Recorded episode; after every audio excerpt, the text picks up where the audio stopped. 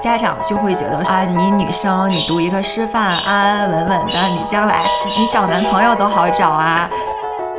脑子里就突然有一个念头，就在想，是不是可以出去看看呢？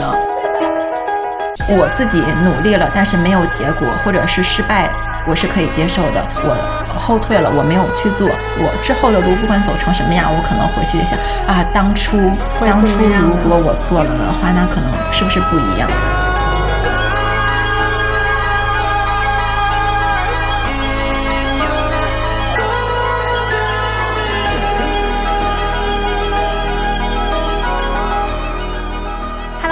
我是小何，欢迎回到《解放日记》。今天我有了第一位加拿大的嘉宾，他是好奇。Hello，Hello，大家，我是好奇。这可真的是他的真名哦。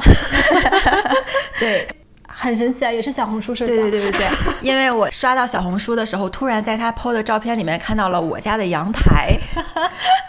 所以现在呢，我就在好奇家蹭饭啊。如果这一期听到一些鸟叫的话，就是不要觉得惊讶，因为我们的屋子里面有两只鹦鹉，两只虎皮鹦鹉，瞬间回到了姥爷家里。呃，我今天请到好奇呢，就是因为他在国内读了两年的大学，对，然后在有一刻突然决定要退学来加拿大，然后现在也过得还挺不错的。当年一个非常大胆的举动。真的是我，就是突然大二下学期的某一天，我当时在实习，我坐在办公室，脑子里就突然有一个念头，就在想，是不是可以出去看看呢？然后我就立刻微信就找到了我中学同学，因为他当时在呃温哥华，嗯，我就问他，我说啊，你有没有同学是那种从国内上了一半大学，然后又到加拿大的呢？然后他就说。有啊，当然有啊，很多啊。然后我就突然意识到啊，那是不是我也可以这样子？嗯，对，这边我还补充一个背景，就是好奇本身是天津人，但是他的大学是在海南读的。其实这本身就是一个比较大的跳跃了，就是两个环境的不同也没有留住你吗？其实呢。当然，我刚才说在办公室只是一个契机，只是一个某一个时刻。但是其实这个念头，是因为我我的高考发挥的不是很理想。我当高考成绩出来的那一刻开始，哦，我在想的是我要不要再复读一年，对自己很有要求。然后当时呢，我妈妈她就说，如果你复读一年，那你是不是要想好你付出的这一年会不会得到你应有的回报？嗯。而且就是，如果你已经开已经复读了一年，那你如果期望还没有达到你的预期的话，那你是不是会更觉得不值得？嗯，你本来最想去的是什么学校啊？读什么啊？我当时没有一个目标啊。现在想想，我高中的时候属于一个不知道学什么、不知道去哪里的一个状态。嗯。我现在想想也是觉得大高中有一个你的目标是很重要的，就是因为没有目标，所以就没有一个努力的方向。嗯，所以当时就对，嗯，只是觉得自己拿到的那个高考的成绩不满意。对，嗯，那你后来在本来在海南读的是师范，师范，嗯，师范这个专业呢，啊，也不是我想学的一个专业，因为当时就是。家长就会觉得说啊，你女生你读一个师范，安安稳稳的，你将来啊，你找男朋友都好找啊，然后你将来你还可以辅导你的孩子呀，你还有寒假暑假啊。对，非常实用的一个专业。对，而且我的性格在我我家长看来是一个比较安安稳稳、平平静静的这么一个感觉。他们就会骗了。对他们就会觉得啊，老师会比较适合你。嗯，所以我就报了师范这个专业，然后没有想到我最后真的去了。嗯，而且为什么是海南呢？我妈妈当时说啊，那你既然没有考好，那你就去一个风景优美的地方吧。嗯，说的也没错。对对对对对，其实，在刚开始去的两年里面，嗯，我还是收获了很多的。就因为是第一次一个人在离家这么远的地方，而且高中和大学还是挺不一样的。大学有很多事情，你会加入了很多社团啊，嗯嗯，你会认识了很多新的朋友，但是。嗯，从某种程度上来说，我感觉我还是不喜欢，因为那个时候是大二已经下学期了嘛，我们当时大三就要考教师资格证，大三在一年，大四就要实习，然后后面就要正准备正式工作了。嗯但是在当时的我看来，我觉得这一切都过得太快了，因为我还没有完全做好一个我要成为一名老师的准备，也没有做好一个我要嗯开始进入我的职业生涯了，开始日复一日的进行工作的这么一个准备。还有再加再加上一个是我从小就是觉得老师是一个一个神圣的这个职业，对我来，在我看来，所以呢。我没有信心去做一个老师，嗯好像是那个谈恋爱还没有准备好结婚的那种感觉。是这样的，就是我会觉得，如果一个班的学生，如果我带不好的话，祖国的希望、祖国的未来 就毁在了我的手上。你还是责任感非常强的。那你在那种就是过了两年的时候，那种知道自己不喜欢的状态，是一种什么样的感觉啊？我是一个更注重于我实际得到了什么的人。嗯如果说我回过头来发现我自己得到的东西不实在，没有实实在在的收获，那就会觉得可能我需要换一个环境或者换一个方向。嗯所以在当时，我不敢说我知识方面我真正收获了多少，我感觉过得有一些空虚。大学嘛，嗯就是你可能平时上上课，然后你考试的时候，考前几天你，对吧？临时抱抱佛脚，然后那你这门课你就过了。嗯然后就是这样一天又一天，让我觉得我表面上是在上大学，但是我并没有什么实质上的收获。嗯所以这一点是最重要的，让我感觉，嗯，我需我不想继续的一个在这个教师的这个路上面走是的。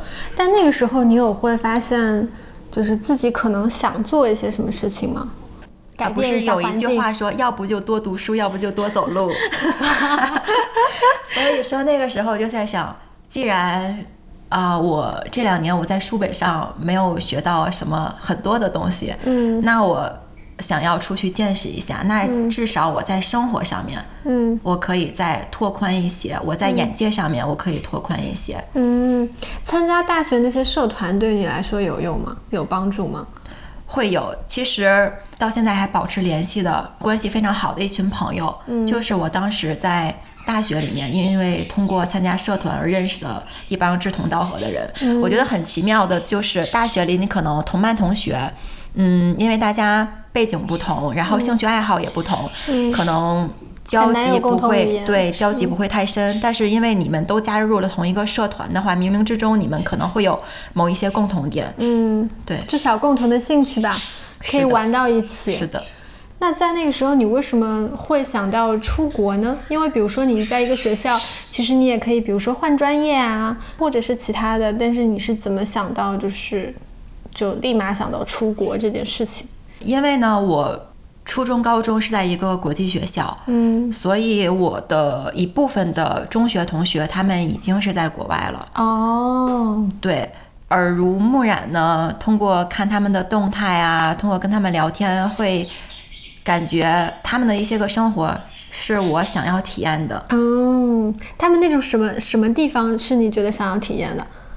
他们就会更自由。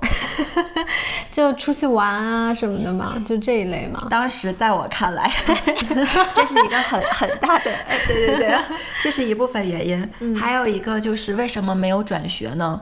啊，转学我觉得在国内大学转学好像比较难。嗯，应该是比较繁琐。为什么没有转专业呢？嗯，是因为我想跳出我当时的那个环境。我当时的环境，我周周围的一些个人来说，不是你想要的？反正就是对嗯，我懂那种感觉。因为你出去肯定需要家里的支持嘛，对对，那个时候，然后你第一次开口的时候，家里是什么反应啊？我第一次给我妈打电话说这件事，是我妈先开口的。哇，你们真的这个心连心哎！这个也很巧妙，嗯因为我在给我妈妈打电话之前，我有一个高中好朋友的奶奶，在这之前给我妈妈通了一个电话，然后她就问我妈啊，你有没有想送她出国呀？嗯啊，我妈说想呀，所以我在给我妈打电话的时候，我妈就先问我，哎，你想不想出国？嗯，我说啊，我正要跟你说这件事。对，巧了。对，但是当时我妈她说的出国是我读研究生的时候再出国。对，所以其实这个还是有点不同的。嗯，然后我就跟她说，我是想出国，但是我想现在就出国啊，因为我觉得。首先，这个专业呢，嗯，不是我想学的。然后我还没有做好，一年两年毕业之后就开始日复一日进行这个常规工作、教师工作的这个状态。嗯，还有就是我想趁着我还年轻，还没有工作，也没有结婚，嗯嗯，去更远的地方看一看。所以到现在为止，我觉得我最感谢的应该是我爸妈的支持。如果没有他们的支持，所有的都是零。对我根本现在也不会坐在这里。对，但我觉得这个方面，嗯，你自己有很大的功劳，因为其实他们为什么可以支持你？我觉得你在说服他们的，嗯，态度和方式上面是比较成熟的。嗯，对，因为我从小呢，我爸妈其实不会管我太多，嗯，包括我从上幼儿园开始。我的衣服都是我自己要选，如果他们没有带我去，然后买了一件我不太喜欢的衣服，那结局应该可能是他在带着我去退掉，然后再选一个我喜欢的。然后包括我从小学一年级就是寄宿，所以我，嗯，相对来说是一个非常比较独立的人，所以我。对我爸妈在这方面，在我做什么选择的时候，他不太会干涉我。他唯一干涉了我的呢，就是他帮他说啊，你读老师吧，你学老师吧，你读了一个师范专业，结果后面发现 啊，你又不想学。唯一做的选择，对，唯一帮你做的选择，还是得重新来过。对，所以后面我妈就说，哎，我不能帮你做决定了，就帮你做了这么一个决定，然后你还重新来了。嗯，对。对，所以朋友们，自己的选择真的是要你能为自己的选择负责，并且要坚持下去，有理有据，才能获得至少父母的支持吧？我觉得。对。所以你说你现在就要出国，然后妈妈就立马支持你了吗？他就是让我自己想好，他觉得我正常出国的话，相当于我前面国内的两年就白读了嘛。对啊。对，毕竟是两年，而且。正常来讲，女生，你如果你重新来两年，早读书早毕业对，早读书早毕业，但是他就其实还好，他没有过多的干涉。哦，他其实就是把这个选择权交给了你。对，他就觉得你，如果你自己觉得这个决定你觉得值得，你想去做，那你就去做。那你后面就自己完成所有的事情吗？我是大二大概年初的时候有的这个念头。然后呢，我放暑假回天津，就学了一个暑假的雅思，就把雅思考完了之后，就找到中介，联系这边的学校，嗯，一系列的手续准备。后面是同年的十二月底，我就过来了，就是半年左右的时间就过来了，哇，大概对十个月不到的样子。在这个过程中，你觉得最难的是什么？最难的可能是一个你心里面的。一个选择，因为你不知道你的选择是对的还是错的。嗯，包括我当时我回学校，我办退学的时候，你要经历辅导员签字，你要经历校呃院长签字，那你经历的其实不光光是签字，还有他们对你对你的 CPU，对，他们会所谓的。给你进行一些个劝告和建议，嗯，当然这个也是出于他们的好心了，他们可能会以一个过来人的身份来跟你把所有的事情都摆明，嗯，当时我印象很深，我去找院长的时候，院长他就非常不理解，他说：“那你为什么要现在出国呢？嗯，你大三你再上一年，大四的时候你就去实习，你实习的时候你就可以申研究生，那你就可以完全研究生出国，你都已经上读到大三了，你再出去。”相当于你前面的两年白费，而且你又是一个女生，你女生你到时候参加工作也好，你的年龄是一个非常重要的点之一。那你工作了之后，大家就都会年龄小就会占优势，大家可能会更偏向于年龄小的。这是国内就业现状。对他说的都是事实，但是他说的这些也是我纠结出国还是不出国的一个点，就相当于它是一根针。突然扎到了他，我知道是有这么一个东西在这里，但是我有点想忽略、想回避，因为我不想面对。但是他突然把这些东西端到你面前了，嗯，那你怎么考虑这件事情？我就哭，我从他办公室出来以后我就哭，边哭边给我妈打电话。是最后临门一脚了，等于说是。对，因为当时我是准备要办，嗯，办手续，结果已经接到了这边的录取通知。嗯。然后就突然这么一下，我就跟我妈说，我妈说，那你就要想好，他说的这些确实都是一个事实，都是对的。那你是想放弃前面的两年，浪费两年呢，还是觉得你说你再待两年是浪费了四年？哇，你妈说话很有水平 对，嗯。我就想了想，我就觉得，那我可能我还是想走。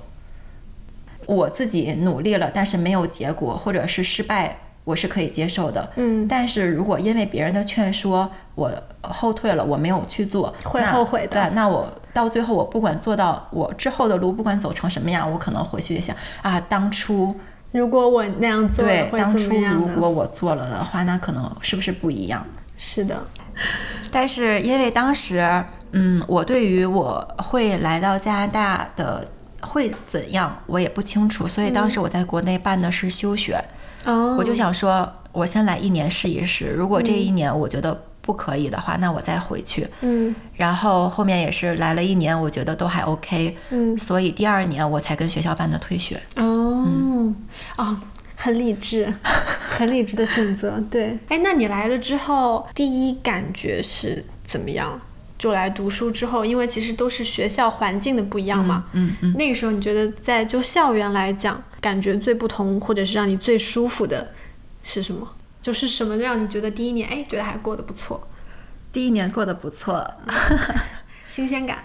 对，首先是新鲜感，其次是数学课吧。我觉得这个可能是每一个留学生刚过来都要吐槽的，因为我当时上的数学课，我就是全班的那种啊 top，就是每次期末测试就是小测啊，或者是期中、期末就是满分的那种。哇！因为因为我当时享受荣光，因为当时觉得哇，数学就这，因为都是我们初中、高中学的嘛。然后还有一个稍微比较难的是我大学学的，然后可是那大学那边线性代数，可是线性代数又是我大学。相对来说学的比较好的，嗯所以我当时就觉得哇，这好简单。你原来是理科生吗？对对对，我是理科生。哦，那你怪不得读师范那么不开心。对我，我当时学的是数学方向的师范，小学教育，但是是数学方向。那你后来到温哥华之后，你读的是学业方面的？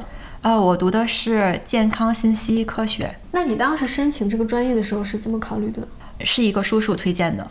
嗯，他当时也在这边，他有学生是学这个专业的，嗯，然后会比较好就业，嗯，而且我们这个专业呢，他在校期间还会有 co-op，就是带薪实习的项目，嗯，所以你在毕业之前就已经有了一年的工作经验，而且又是 health 相关嘛，嗯，就相当于是 health informatic，就感觉这可能是以后的一个趋势，所以就学了。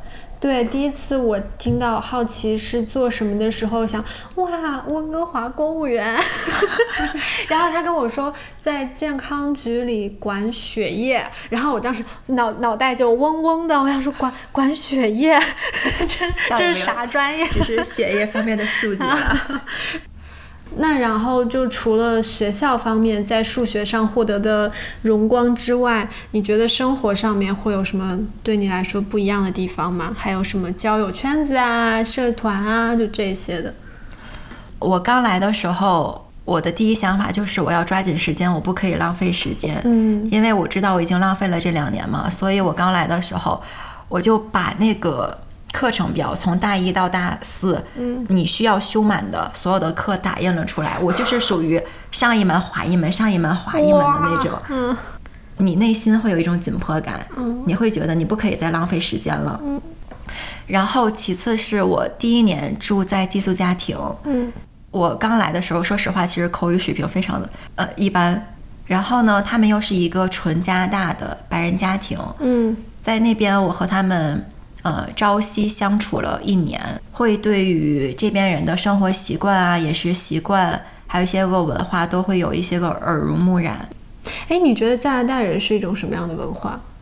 加拿大人就属于他们会更随性，会更自由，不拘小节一点，可能是因为加拿大的地地理优势吧，你就会看到大家周末可以去 hiking 啊，嗯然后冬天去滑个雪呀，没有这么多的拘束束缚吧，对于自己，他们就可能想到什么呢，我就去做。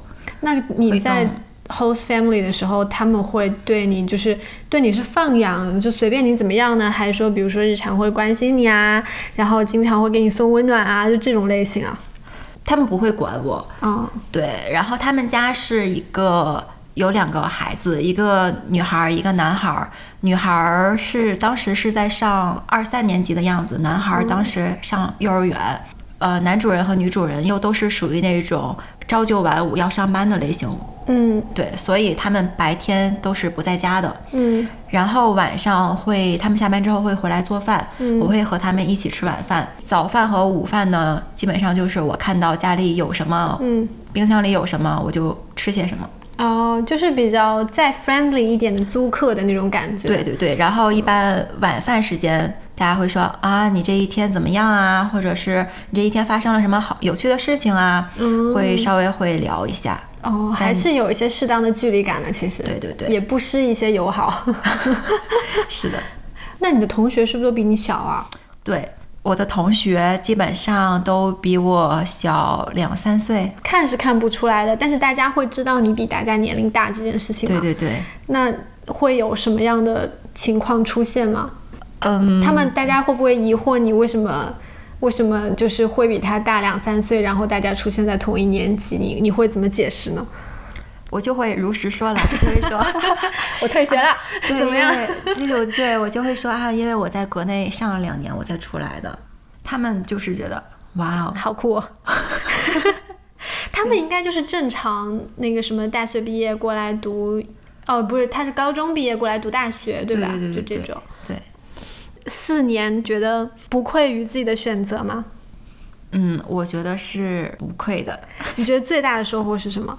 对我认知和性格上面的一个改变吧，我会变得比以前更勇敢、更自信、更相信自己。我初中、高中都是在很好的学校、很好的班级，所以优秀的人太多，就会显不出来你自己。嗯，可能你会有什么意见、有什么想法，你就不太会表露出来。但是过来以后，我会变得更加自信，更加敢表达自己内心的想法，就会更更大胆吧，不太会畏手畏脚。但这边优秀人应该也挺多的。嗯，看你怎么样定义优秀吧。有可能是他的优秀，可能是他的成绩好，呃，social 的能力比较强，或者是他某一方面的技能比较好。我觉得这些都是都可以说他是一个优秀的人。嗯，嗯，但为什么会觉得来这边之后，反而自己会更勇于表达，然后没有再在意其他的一些事情呢？是这个环境在鼓励你去说吗？很大的一部分是别人的鼓励，因为我记得我我拿到这边的第一个实习的时候，我当时的领导他是一个 director，一开始我对自己非常的没有信心。我入职的前一天我就睡不着，我就在想啊，万一没有表现的那么好，我万一不能胜任这个工作怎么办？他为什么要我呢？但是后面。他就会经常鼓励我，他就说啊，你很聪明，你很优秀，你这些事情做的都很好。嗯对，我觉得对于自己的自信，绝大多数来自于别人的鼓励，嗯因为他是他让我觉得啊，原来我是可以，我的工作是可以被认可的，我的能力是可以被认可的。温哥华还是相对于整个加拿大来说，都是一个非常友好的城市嘛。嗯，当时去考 L 牌，嗯考过了之后，给我发牌的那个阿姨，她就一直在夸、啊，看你有多聪明，然后这个都考过了，然后怎么怎么样。第一次的时候我还会说哦，就谢谢啊，你很好啊。但在这个我拿 L 牌的五分钟里面，我站在他门口，他就一直在跟我说，就是反反复复，可能换着法子跟我说。我想说，是不是有点过了？我到后面都不知道该如何回应他了。嗯嗯嗯，所以这个是温哥华的常态吗？会了，会会有，真的会有一部分人会，哇哦，你好棒，这样。但你觉得这个夸是一种职业上的友好，还是就习惯性的夸赞，还是一种这个我觉得可能分人，因为如果你真的在工作中，嗯其实这种夸赞不会很多。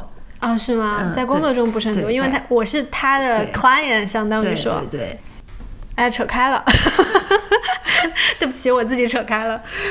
其实我有看到，在网上会有看到很多的例子，就会说，哦，我不喜欢我现在读的专业怎么办？不喜欢我现在过的生活怎么办？你会觉得有什么建议是可以给到他们的吗？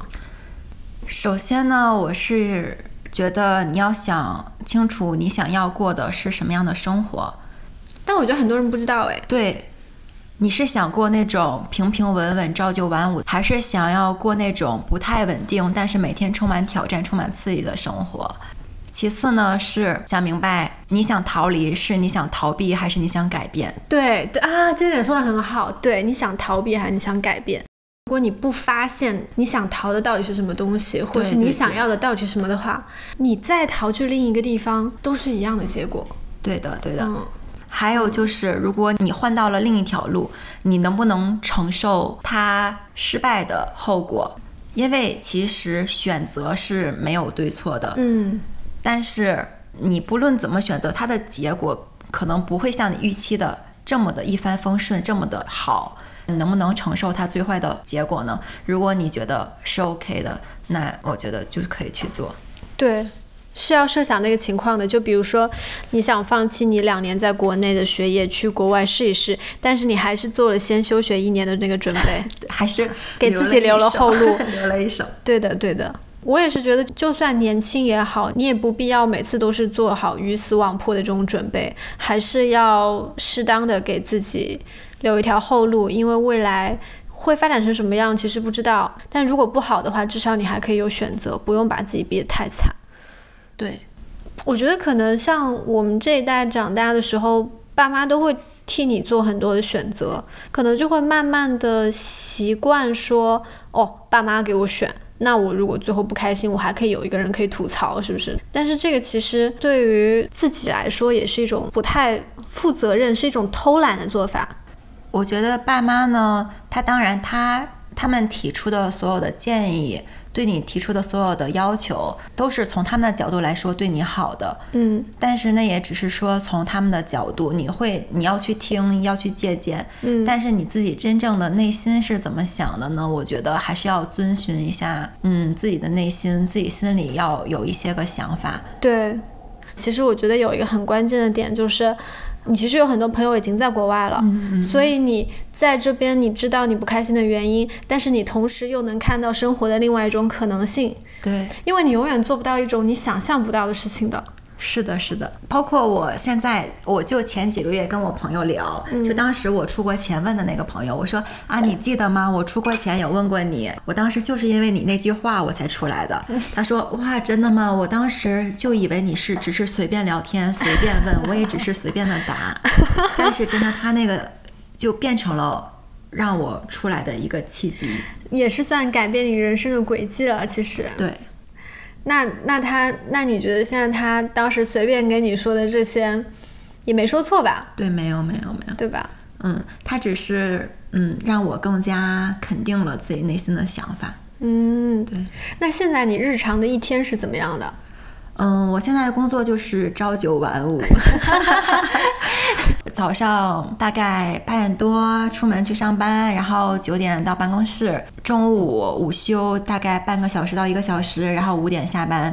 下班之后，我有的时候会去健身，大概一周去两三次健身房，不然呢就是回家准备第二天中午的饭。嗯然后看看剧，跟家里人视频一下。周六日的话，会约朋友，可能出去吃个饭呀，出去逛一逛啊。那你对在这里的未来的生活有什么期待吗？因为其实这样听下来，虽然很多人会羡慕，但是一定有很多人会觉得，啊，这不就是退休的生活吗？这不就是躺平的生活吗？对对对对，对未来的期望呢？嗯，我们先不说未来吧，我们先说最近吧，我们先说这一年吧。嗯，好好好，我就是希望在这一年，我可以冬天多滑滑雪，春秋多爬爬山。哇，然后可以希望希望没有可以希望今年回个国，因为我快两年没有，也是快两年没有回国了。然后希望我爸妈今年或者明年可以过来一趟，因为自从我来了这么多年，他们还没从来没有过来过。然后其他的期望可以呃找个男朋友。好的，准了。就对，好奇好奇单身啊，好奇单身。嗯，就是如果有什么合适的优质男青年，欢迎大家踊跃报名。嗯，我们每一期结束呢，都会送一首歌。嗯，你有没有什么想要放在片尾的你喜欢的歌？就是适合我们本期主题，你脑子里面第一个想到的。刘若英的那一首《满满》，我目前来讲会觉得更适合给我爸妈，就是因为他们是给了我的信心，可以放一下。哇，好温暖！哎，我突然觉得这一集如果有人听到是想要做一些什么，然后需要得到爸妈的支持的话，可以转发过去，让爸爸妈妈听一听，说不定亲子关系从此改变。我觉得。如果爸妈能看到你这是一个比较成熟而独立的决定，我相信大部分的家长还是想要尊重孩子的自己的选择的。爸妈都会在他们力所能及的范围内给你最好的。对啊，对啊。好的，那这一期就先这样啦，欢迎大家持续关注，我是小何，拜拜。深蓝？谁给我的是个太阳，去对抗荒凉？你给